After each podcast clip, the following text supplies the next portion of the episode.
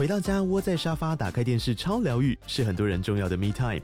就算在厨房、餐厅或卧房，也舍不得停下正在看的节目。如果你对自己的疗愈时光有高品质追求，LG 连续十一年销售第一的 OLED 是不二首选。OLED 价格亲民又高质感的 A3 经典系列智慧电视，支援杜比世界与杜比全景声，追大场面的戏剧超过瘾。现在 LG 推出限量优惠，购买五十五寸 OLED A3 电视，再带一台二十七寸的 StandBy Me 闺蜜机，只要六万多块。StandBy Me 闺蜜机内建 Netflix、Disney Plus 等影音平台，可以摆床边、餐桌，甚至顶楼露台，家中每处都可以成为你的专属娱乐空间。快到资讯栏了解活动详情，用最舒服的姿势把 LG 电视看起来。Enjoy this episode。哇靠，有事吗？欢迎收听这一集的《哇有事吗？》就是周末聊聊天，我是吴小茂。今天的节目呢，应该会非常的有气质，但是她是不是气质女星，我不知道。先欢迎蔡灿德。嗨，茂哥好，大家好，我是气质女星蔡灿德。然后她这一次呢，带了一个气质导演来帮我们介绍一下。我我我帮你们介绍吗？对啊。OK OK，他是我现在正在呃排的戏叫《第一页》，这个当中这个叫小剧场破晓的小小剧场的艺术总监，也是这出戏的编剧跟导演钟博渊。博渊导演你好。嗨，主持人好，各位听众朋友大家好。好，你们的戏名叫做《第一页》。对。啊，我第一次看到这个戏名的时候开心了一下。为什么？第一等于最初。所以你想，你想的是另外一个，一个另外一种剧情呀。不好意思，我们俩演的是姐弟哦。哦，OK，我知道了。后来看了介绍之后，就知道完全不是我想象的这个路线，完全不是，完全不是。嗯，当下就决定好，那你们好好演。不要这样。好，那跟大家讲一下这个戏在演什么。好。他就是一个呃，妈妈突然间在家里走掉了，嗯，因为她已经生病生很久，我们大家可能都以为她没有那么严重，嗯，类似像这样。然后这个姐姐是在呃中国大陆工作的，嗯，很久了，然后因为这件事情赶回来，嗯，然后就回到家要跟弟弟处理这个事情的前面大约五十几分钟这一整段的故事，这样。所以你是演妈妈？我是演。一开始就躺在床上，我觉得这样也不错，欸。睡五十分钟，我觉得这也蛮好的。然后我要入戏，我要真的睡。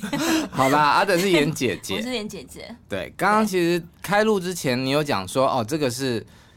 当天几点钟？就是你们现在发生的几点钟？是这样吗？呃，意思不是几点钟，是说我今天开门一开始之后，我们所发生的真正的那些时间，嗯，就是现实的时间。我们不会在里面说演一个礼拜后，或是演一个月后，嗯，我们就是演那个要处理妈妈后事的这大概一个快要一个小时前，我跟弟弟在讨论什么，就是我们才终于见面了，然后我们到底要讨论什么，嗯，要怎么开始处理这件事情。所以这个戏全长大概就是将近一个小时。对。然后观众也就是跟你们经历的这将近一个小时，对，没错。哎，然后可能观众会预期说，哦，他们现在要过来处理丧事，可是他们到底要开始？他们怎么还不开始？他们在干嘛？他们怎么一直在聊天？他们怎么不进去？嗯，大概会有一些这样子的好奇。所以整出戏就是看你们一直在聊天。我们会聊一些天，也会吵一些架，也会做一些饭。我们真的会做饭哦。哎，好厉害哦！嗯，就是我个人很喜欢看那种。在局限的时间或者是空间里面的电影，比方说科林法洛有一个夺命铃声，是不是？对对对，就是在电话亭里面的。然后还有以前港片还是好莱坞片，有那种就是有有四个人，然后他们去便利商店偷东西的那一个晚上的故事。我很喜欢看这种就是很压缩时间跟空间的戏，而且又必须要解决某一件事情。对。那你们这五十分钟里面就要演完一出戏，而且就是发生在那五十分钟。嗯，对。好难哦。对，而且他那五十分钟当中，我跟弟弟之间不管发生什么样，有些是张力，有些是干嘛，你是不能离开，因为你今天就是得要处理这件事情。嗯，你不管发生任何的不愉快或什么样，他会太愉快，你都不能够离开这个环境。什么事会太愉快？开心啊，喝挂没有啦，就是你不能离开，因为你等一下就要马上去处理一件对于这两个人生命当中都是非常重大的一次。我自己的解读是挫败，但我不晓得弟弟的解读是什么，因为你你不晓得你的家人这么重要的一个妈妈，嗯，她就是在你毫无没办法想到的时候，她突然间就走了，嗯，那你甚至不会记得你上次跟她讲电话的时候，你到底最后一句话跟她讲了什么，类似像这样的事情是超挫败。对于我这个角色来讲，嗯，因为我是一个在事业很成功的状况之下，嗯，一直找理由不回家的一个姐姐，嗯，你就会觉得说我事业赚的很棒，我赚钱是给家里用啊，嗯，然后又不在台湾嘛，嗯，不能说回来就回来，所以常常找很多事情是逃避在外面的状况。那你们两个在戏里面的感情是好的吗？从小是很依赖着相互的成长，因为我们是单亲家庭，嗯，对，然后到了家里很穷啊，欠债干嘛？然后这个姐姐就只好在大学没有念完的时候就出国去去工作了，嗯，到外面去打拼，最后是留在中国大陆，然后都没有再回到台湾工作，嗯，对，然后就在那里大大概就会觉得自己越来越赚钱了，我干嘛还要回来念书啊？我干嘛还要什么什么的啊？我有钱，我给你们拿，嗯，类似像这样子啊，好多都跟我好像哦。单亲家庭，我们最后就打字幕说献给吴小茂去中国大陆工作。对啊，姐姐，哎、欸，没有啦。那导演呢？你这个弟弟的角色是怎么样？我是弟弟角色，比较像是待在家里面。嗯，那因为其实觉得姐姐又会念书，嗯，然后云文云武。那所以好像弟弟不太能就是表现的很好，所以唯一能做的事就是陪在妈妈身边。嗯，所以姐姐相相较于就是在国外工作，然后赚大钱，那弟弟就觉得啊，他一事无成。嗯，他唯一能做的事就是陪在家里面。嗯，所以其实无形当中，姐姐会一直觉得说，好像你比较得妈妈疼，你都陪在妈妈旁边。啊，对，那所以其实两个人在对话的时候，就会有一些这种。针锋相对的地方，就是姐姐常会认为说，只有你才可以陪在妈妈身边，只有你才可以跟妈妈说心里的话。然后我永远都没有办法获得妈妈的认同，连买的东西可能连就是妈妈都不愿意用这样子。所以他可能做了很多事情，但他还是觉得妈妈比较靠近你，有一点吃醋的感觉。对。啊、哦，蔡汉德小姐，你可以趁导演讲话的时候画涂你的口红没有关系。你有发现我拿出我想擦睫毛膏，我又怕觉得不礼貌，我就只要等一下。没有，可以擦吗？我可以擦吗？可以啊，可以啊。因为你看我眼睛，我是不是左边有，但右边没有睫毛膏？因为我刚刚擦一半就开了。哎，有哎、欸，真的，左边比较翘 哎、欸。我现在就想说我要把右边擦完。没有，而且你你现在开始刷，然后我趁你刷到一半的时候，我就马上问你一个问题。很烦嘞，你可以问啦。好的，我先问一下导演，好我想知道，因为编剧也是你嘛，是你为什么会写这样子的一个故事，一个脚本？因为其实一开始写这个故事的时候，那蔡灿德啊，好了，刷你的睫毛啦。好，导演，对不起。好，一开始写这故事的时候，其实阿德姐知道是什么回事，所以我们可以请阿德回答一下。你们不要这样，让我把睫毛给刷完。结果五十分钟过去，他睫毛还没刷完，然后故事也还没讲完，什么事？怎么好像就是让我讲？就是导演为什么会写出这个故事？哎哎，我讲是不是啊？对，你为什么会写出这个故事？哎，我跟你说，这个故事很厉害，它很经典，它是十。二年前，对，十二年前，二零零八年前他就写过了。嗯，然后他们其实有演过不同的版本，就是不同的演员做不同的搭配演。好像在香港也有演过。对对对对对，就会变成每一个不同的家庭的问题会反，因为每个演员都会有自己家庭的问题，他会投射在这个剧本里面。他们发展出来的两个姐弟或是姐妹版都会长得不一样啊。嗯，他们曾经有过，就是我们现在是姐弟嘛，但他们有曾经演过姐妹版，就这两个人是女神，导演演妹妹。呃，你有演过？我演姐姐，他演妈妈，没有了，有烦恼。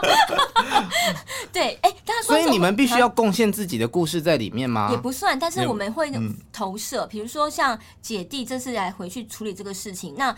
这个姐姐该怎么处理？她对这句台词的感觉是什么？就跟蔡汉德的经历有关系啊，oh. 所以就会跟每个不同来演的这个演员有关。嗯，那有一些剧导演他呃分享说，以前有一些演员在排戏的过程当中都感觉很理智，但是在正式演出的时候，就会在某一个点大爆哭，哭到他没有办法演下去。啊，oh. 就是这个应该也是他自己的故事有影响到他自己。嗯，我觉得。总共演几场？这一次，这次总共演八场。嗯，对。那因为其实我觉得，就像阿德刚才说，这故事最有趣的地方是在于，其实他很多对话都很日常。嗯，所以对于每个演员来说，他哪一个点会切到他的心里面去？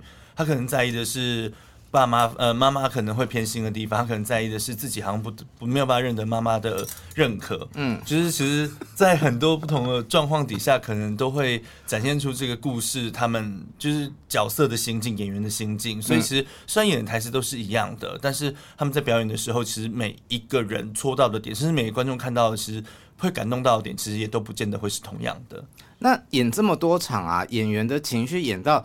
后来还会有办法这么丰沛吗？因为你刚刚讲说，有的人可能就会演到一个地方，想到自己的经验而爆哭嘛。嗯。但哭了七八场了，还有办法哭得出来吗？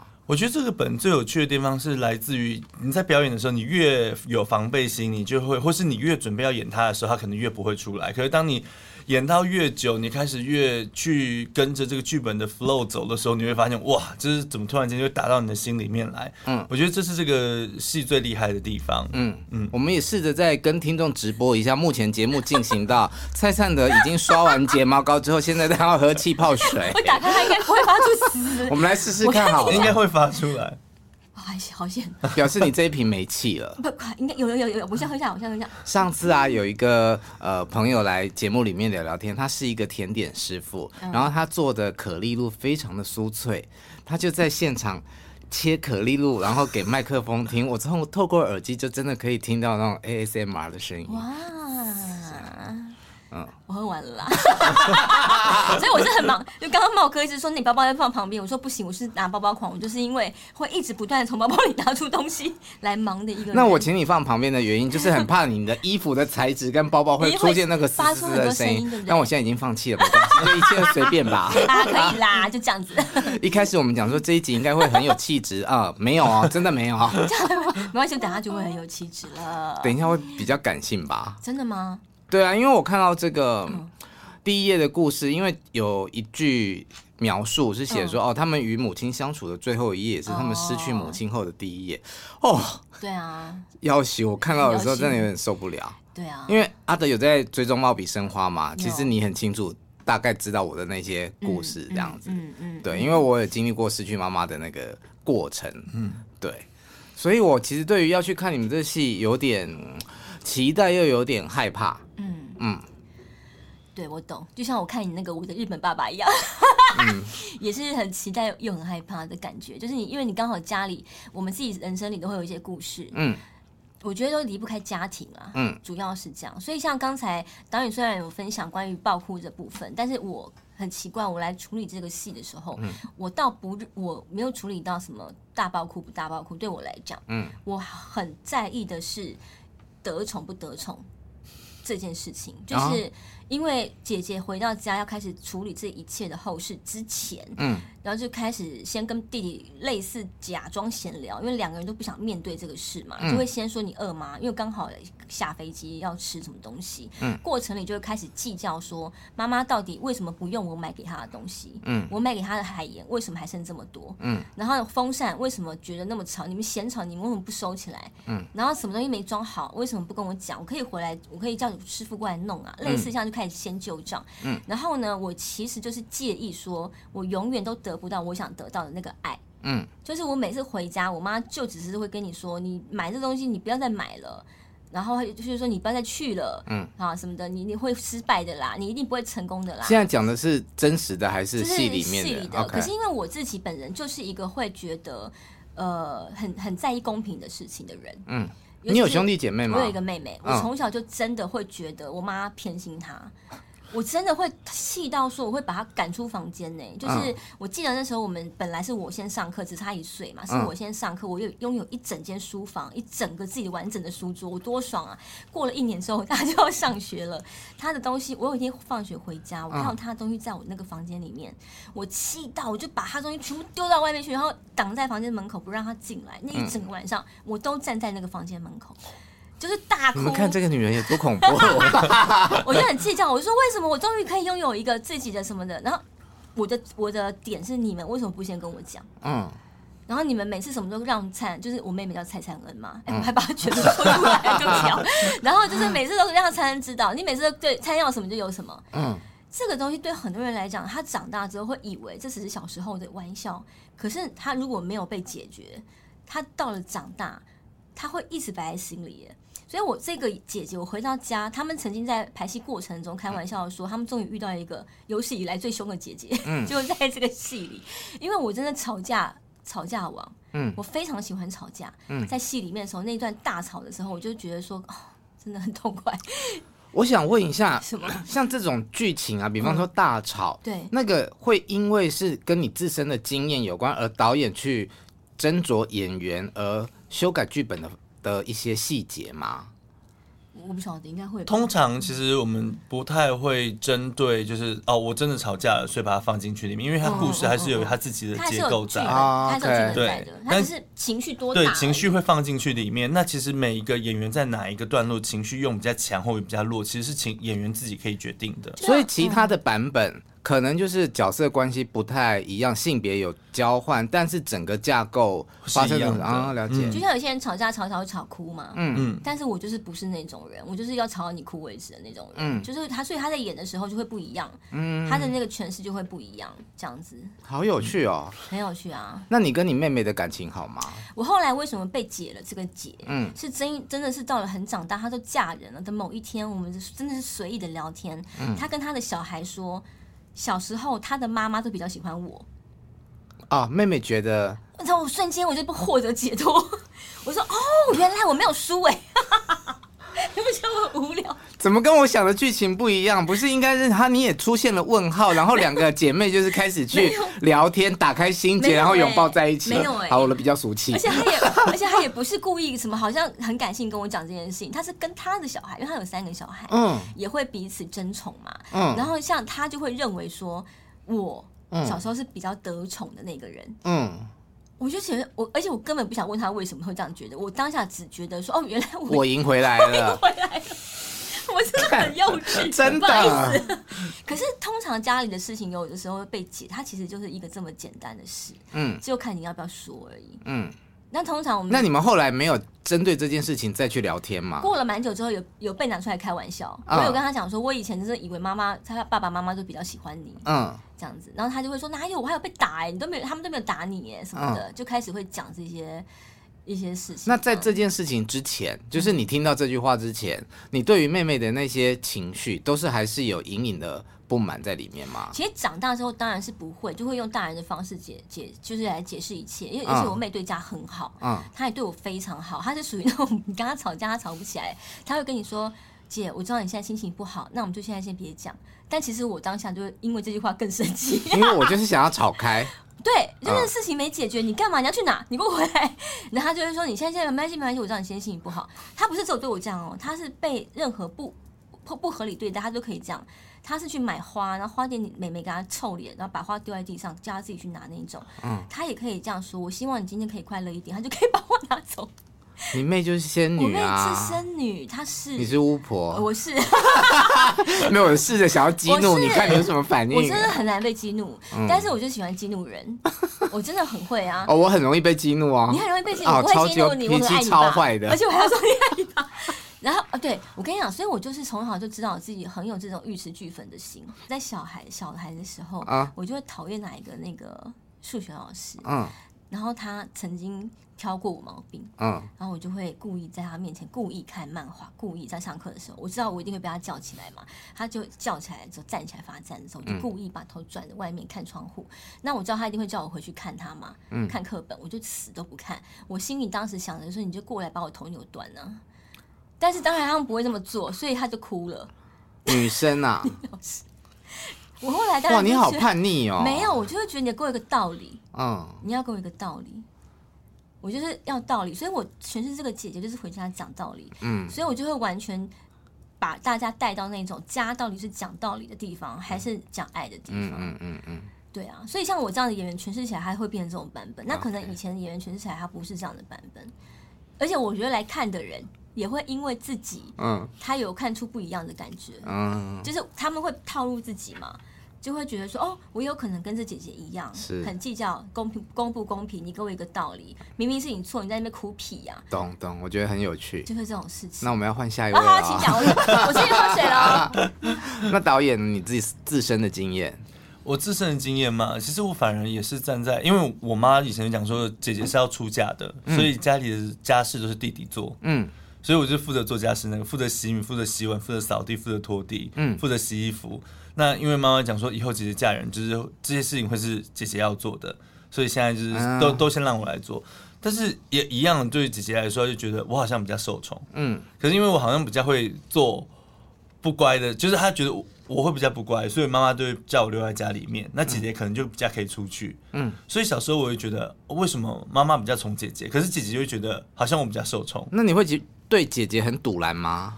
其实还好哎、欸，因为其实从有记忆开始，就是会屁颠屁颠的跟在姐姐身边。嗯，然后很多时候，因为其实也有姐姐照顾，所以很多时候都会觉得好像不会有人去伤害你，就是你不会思考到说哦，好像这世界上会有人伤害你。就是姐姐，因为她会对你很坏，就姐姐永远都是臭脸嘛。嗯，天蝎座永远都臭脸，然后永远都好像很不开心。她只要不像会得罪所有天蝎座啊，没有没有，就是看起来脸很臭。嗯。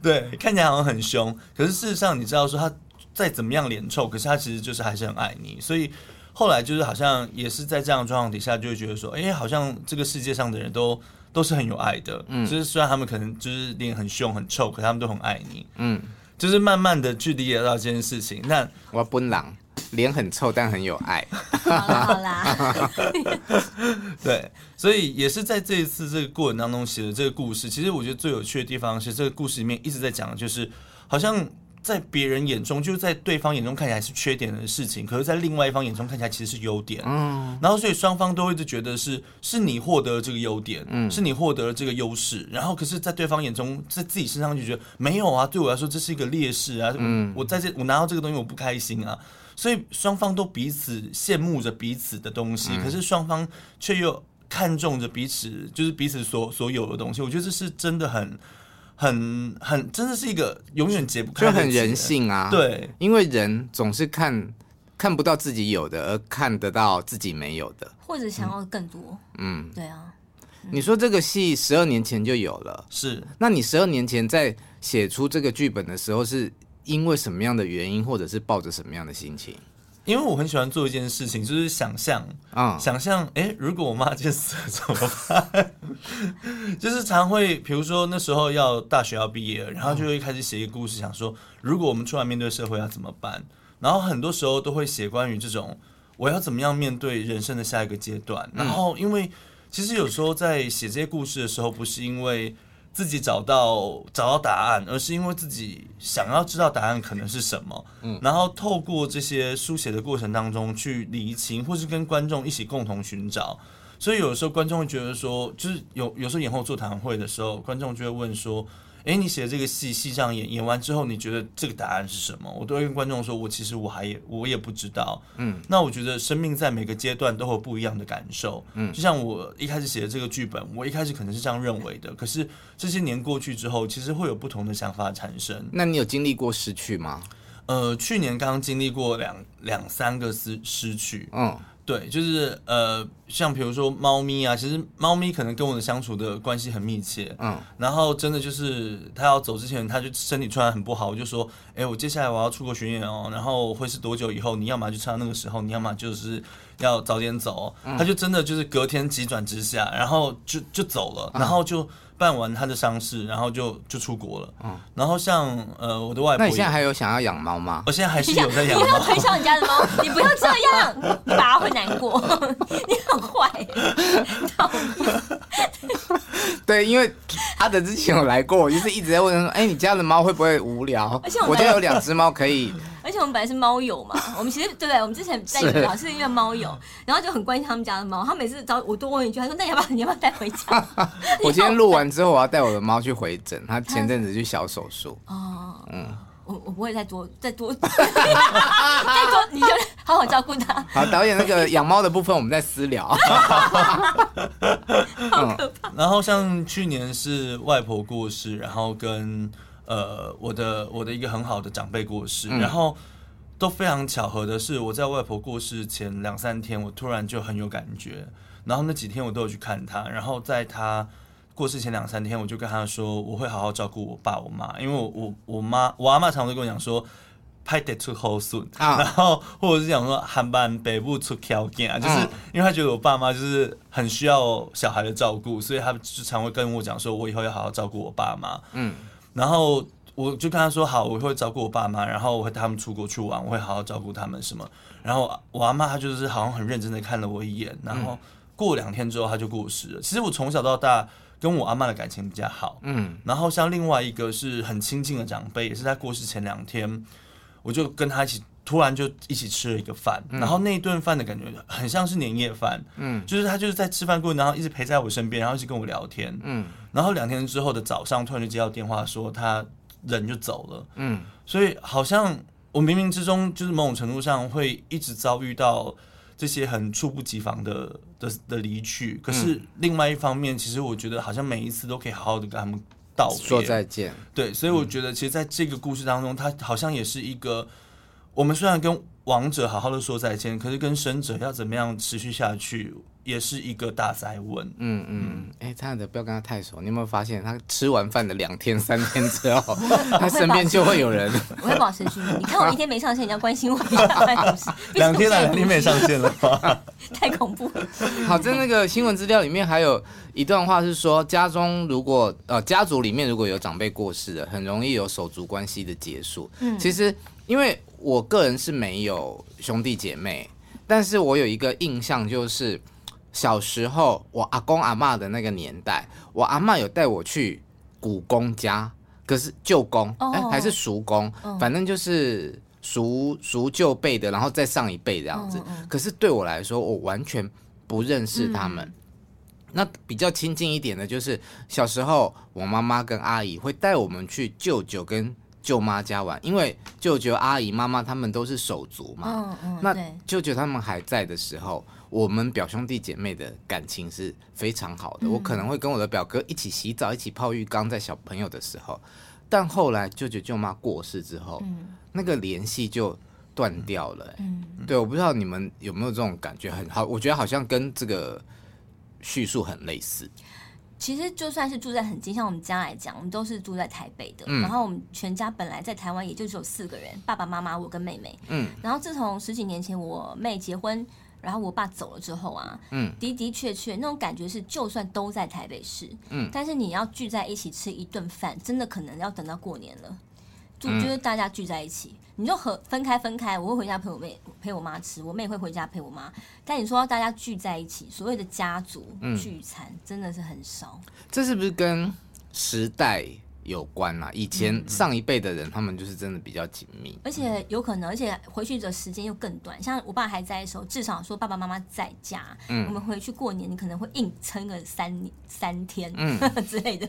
但是现在好像蛮长的哎，但是现在就会觉得说，哎，可能大家回去就是像我妹他们就是来吃除夕的中午就走了，嗯，那我就回去中午吃完陪他吃个除夕晚晚上年夜饭，嗯，之后。那可能以前还会硬留在，然后现在可能比较没有，嗯、比较不会。那家里面就是妈妈，还有他的一些教会的朋友，这样对啊，大概就是妈妈。真真的亲人是这样。他平常是一个人住，他平常一个人住，但由于就是这个观点，就是我们以为大家住的很近，嗯，因为以为说我们随时都可以干嘛，嗯，所以以至于说那个以为随时可以干嘛就干嘛，常常都很久才会发生。但你们有没有想过，就是说，嗯、哦，吃完饭然后就走了，然后。家里面剩妈妈一个人，她会很寂寞。我有有有想过，但、嗯、但我妈妈很奇怪，她就是属于那种会一直把人推走的妈妈。啊，她就是属于那种吃完饭，她就硬要说好了，你们可以走了，很晚了。嗯、但她不是生气哦，她是真的很好心。嗯他就会说啊，等一下车怎么样？你们明天要早起干嘛的？他永远都是这样。嗯，所以当你坐在那里看电视，他大概讲第一百次的时候，你就会觉得哦，我应该走了。我就会真的觉得我应该走了，我就会立刻走。那你妈妈是那种人很好的妈妈？她人非常好，所以等于是我只能做到的事情，就是说我回家之后，嗯，不间断的跟他 WeChat 也好，或者是视讯也好，他可能也比较享受这种，他没有罪恶感。我相信他一定会认为我们是为了他。罪恶感是来自于，就是我们会为了他不得不在那里啊。啊，像这种很好心的妈妈，或是很好心的人，他通常会这样先这样想，就说你们不用为了我一个人在这边。所以有的时候邀请他出去玩，嗯，他也会觉得说，哎，你们去就好啦，我的腰怎样？怕麻烦到你们。对，嗯，对。这种老人就是很得人疼爱啊。对，可是就会变成说，你在现场的时候，你就怕让他更有罪恶感，所以你就只好先找一个理由先离开，让他觉得嗯好，反正他们就，然后你再找个理由跟他做一些什么其他的事情。嗯，红包记得留下来。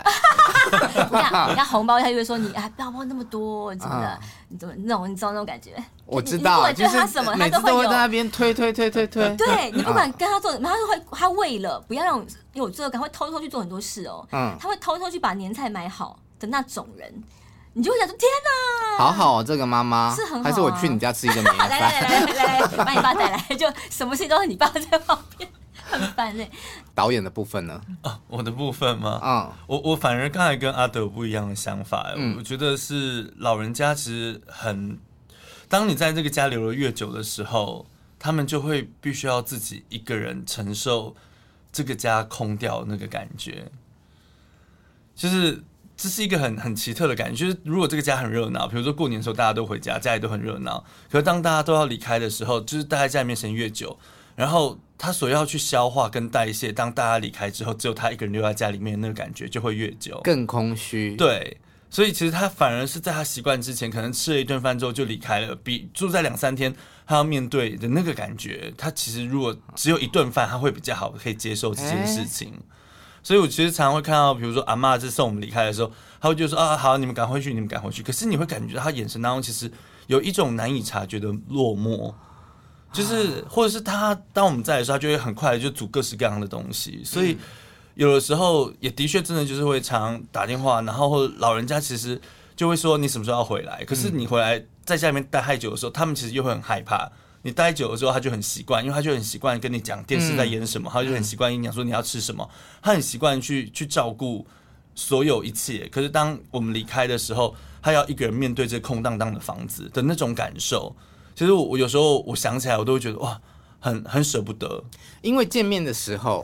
人跟人在一起的那个情感连接就触发了。嗯，你没有见到的时候，可能就还没有去想到。对，像以前我阿妈还过世的时候，我是会回阿妈家吃饭的。那一年大概真的也就那么一次。可是每一次要走的时候，我都有非常浓的罪恶感跟酸。嗯嗯，就是会觉得说，哦，你下一次再看到阿妈是一年后了，然后。我觉得她很可怜，嗯嗯，对，就是会有那种，啊、哦，又不想回去，可是回去了又不想离开，但是你还是会离开的那种感觉，嗯，嗯对，像导演刚刚讲的那阿妈，我是刚好是对应面，对，所以其实我觉得就是在看到这种状态的时候，就会心里想说啊，怎么办？老人家其实很很真的很很有爱，嗯，然后有时候我们常常会觉得这些长辈会一直都在，嗯，可是有时候回过头的时候发现他一瞬间就消失了，嗯，那要怎么样去面对这些消失？其实我觉得在这个演出当中，很多时候你可能你已经有已经经历过这件事，或是你没有经历过这件事情，它都会是一个很好的再处再度去发酵，再度去感受。或许在生命当中，其实有些时候。我们以为我们这样子认为的，可是当我们再重新看待它一次的时候，会给你新的不同的感受。那我觉得这是就是在在重新做第一页这个作品的时候最有趣的地方。我今天第一次跟导演见面，但是他讲的话很多是我以前没有思考过的角度，哎，嗯，我觉得很有趣。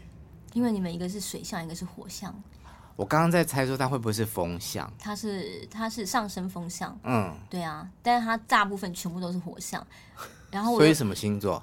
牡羊座啊，哎，跟我妈一样。刚刚一开始阿德有讲说那个五十分钟就是实际的在发生，发生。所以我们在呃看这个戏的时候，那个剧场的空间大概是怎么样？万座小剧场，对，那个可以跟大家介绍一下。那导演介绍，因为它是他新的地盘，他在这两年一个很很有趣的地方。嗯，对，它是利用那个台北市政府有个老房子计划，嗯，所以我们就跟台北市文化局租了一个堂仓。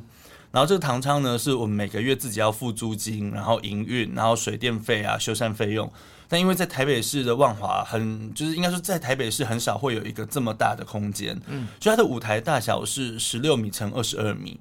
然后他的观众席只有两百席，嗯，所以他的 无无法想无法想象，概念那个是什么？就是一个国家戏剧院的舞台大小，OK，对，可是它只有两百席的空间，嗯，所以我们其实就很希望说，我们可不可以创造一个好像舞台的规模是大的，可是观众席是很亲密的、很紧密的，嗯，然后让观众可以看到。很近距离的表演，嗯，所以我们就是这次找阿德来演出。大家就想，平常在国家戏剧院看阿德的演出，可能要花很多的钱，你才可以坐得很前面，嗯。可是这一次你可能只要花，哎、欸，平常可能就是实验剧场的票价，你就可以坐很近的距离，享受这样子很厉害的表演。我觉得是很有趣的一件事情。那我们戏文都看得到哦，对，都看得到哦。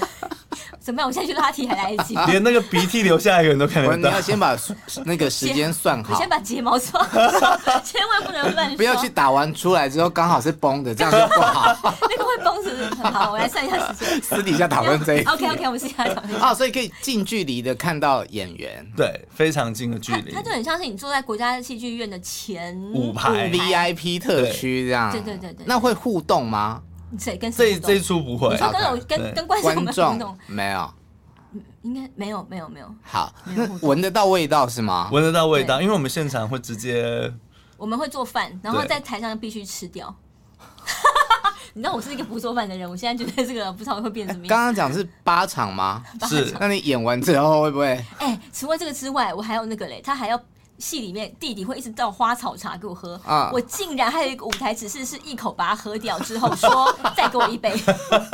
我跟你讲，我现在整个在台上哦很错啊，现在换大杯一点，用两公升的，多喝水，就拿一个超大一个。哦，非常生活，非常接近群众。对，而而且我们戏里还要开风扇嘛，嗯，那个风扇它是真的会吹到大家的哦，因为很近嘛。这样算是几感的体验呐？五感、六感，真的是体大体验。精油啊，然后还有现场直接按摩，哦，所以我看到纤纤玉脚这样。他在戏里是演一个按摩师，在家里开一个小工作室，所以他在家里会点精油灯。会有扩香，嗯，然后还会帮我按摩，就是精油按摩，所以现场的观众一定会闻到精油的味道，哦，很爽哎、欸，对啊，哎，好有趣哦，很有趣，可以来去看看，哎，对啊，来来玩来玩。好，最后呃，想问一下，需要做一些什么心理准备吗？需要带好卫生纸？我自己是好，我先说像这样子的故事，嗯，如果爱看戏的人，因为包括我自己在演，我就已经演过很多类似的，嗯，爱看戏的人一定也会觉得说，哦，好像差不多有看过类似的，嗯，但是怪的就是我每一次都还会被这样的剧本给打动，可是打动的点都完完全全不一样，因为你的年纪已经不一样，你经过的事情是不一样的，嗯，你周围的人都不一样，嗯，所以我是觉得。你如果喜欢这一类型的朋友，你不要抱任何什么期待预设，说我今天就是来大爆哭，请不要。嗯，你可以放空，嗯、看看你现在的生活里有哪一个东西是会打动到你的。嗯，那个好像才是最有趣的地方。那如果一直以来对于像这样的剧本你没有看过、没有接触过，我是觉得你可以来体验看看。嗯，因为我自己在看这个本的时候，也是看到最后一句话，嗯，大爆哭。我看到前面的时候还好，嗯，就会觉得嗯很有趣、好温馨、好好玩啊，这对姐弟。嗯，然后怎么会要处理丧事情，还在。讲这些事情啊，嗯、可是你真的看到最后那一句话是大爆哭，所以我觉得大家就是呃，不管你有没有经验过，可以来试试看吧。要不来看看你现在的生活里有什么东西会打动你，嗯、或者是你来体验看看，像像这样子的一个戏，如果你没有看过，哎、欸，这位小姐，你接戏都很不在乎酬劳哈？对啊。你刚开录前不是这样讲的、啊？我说我接戏都没有先想到这个，后来会后悔说天哪，钱好少。可是可是他们对，然后后对，因为你想想看，两百个人，嗯、然后八场才一千六百个人，对啊，一张票去乘，也就这么些钱、欸。可是我跟你说，大家请不要以为现在影视就会很多钱。我跟你讲，现在其实都差不多。整体，我说整体整个 set 下来，因为你看现在的连续剧。就是影集嘛，嗯、大部分就是十一、十集、八集、嗯、六集也有，对不对？不像我们以前都是四十集嘛。嗯、对，那现在舞台剧，现在这些年来的演的舞的演的舞台剧，它光是巡回是好几十场。所以说实在，只是说你要花的心力非常非常多，时间也是，而且它是无法跑场的工作。嗯，它不是说你现在在这边排了戏之后，你还可以做别的工作，不行，你时间就是在这里。现在在抱怨了。老实说，我刚刚真的跟茂哥说，我每次在接舞台剧的工作，接到一半就会因为太累还是干嘛，就开始后悔说，我为什么不去做那个什么？为什么不是这是什么？对，而且中间如果有卡工作进来，你也不能去。对，然后就会更更那个啊，可是因为好险，我每次在接的过程，嗯，瞬间是真的喜欢这个工作的，嗯，就是不管是角色，有一些是你觉得剧本还好像还好，可是这个角色是我千年难得一见，是会找我的。我就还是要接，因为我想要试试看。嗯，所以既然每一次在做决定的时候都是当下，真的是没有对不起自己。嗯，回去之后不管发生什么事情，就会回去看那个当下的自己。哦，对了，我没有做错决定，因为是我自己真的很真诚的做啊。好，期待进剧场去看你们的演出。有钱的公主还是可以来找我啦。我要讲演出资讯了啦。演出资讯，导演，演出资讯是三月八号、九号、十号。跟三月十五、十六、十七，三月八号、九号、十号，三月十五、十六、十七，六天总共有八场，没错。而且演出之后还会有座谈，是吗？对，下午场会有演后座谈，所以如果大家还有任何问题想问阿德的话，那时候阿德会被绑在台上。哦，我想，我用童军绳吗？对，还会有一些皮绳之类的，如果大家有兴趣的话。看你们喜欢什么，下午场才有，下午场才有。好了，可以大家去哪里查相关的资讯呢？有官网吗？呃，有官网可以搜寻小剧场的脸书专业，然后也可以在 Google 上面搜寻。小剧场第一页，然后就可以找到售票链接的网站。OK，小剧场的小是破晓的小哦，对，不是大小的小，大家好好的找。嗯，对。好，今天谢谢两位来陪我一起聊聊天，谢谢你，祝你们的演出顺利，谢谢票房成功。谢谢，谢谢，拜拜，拜拜。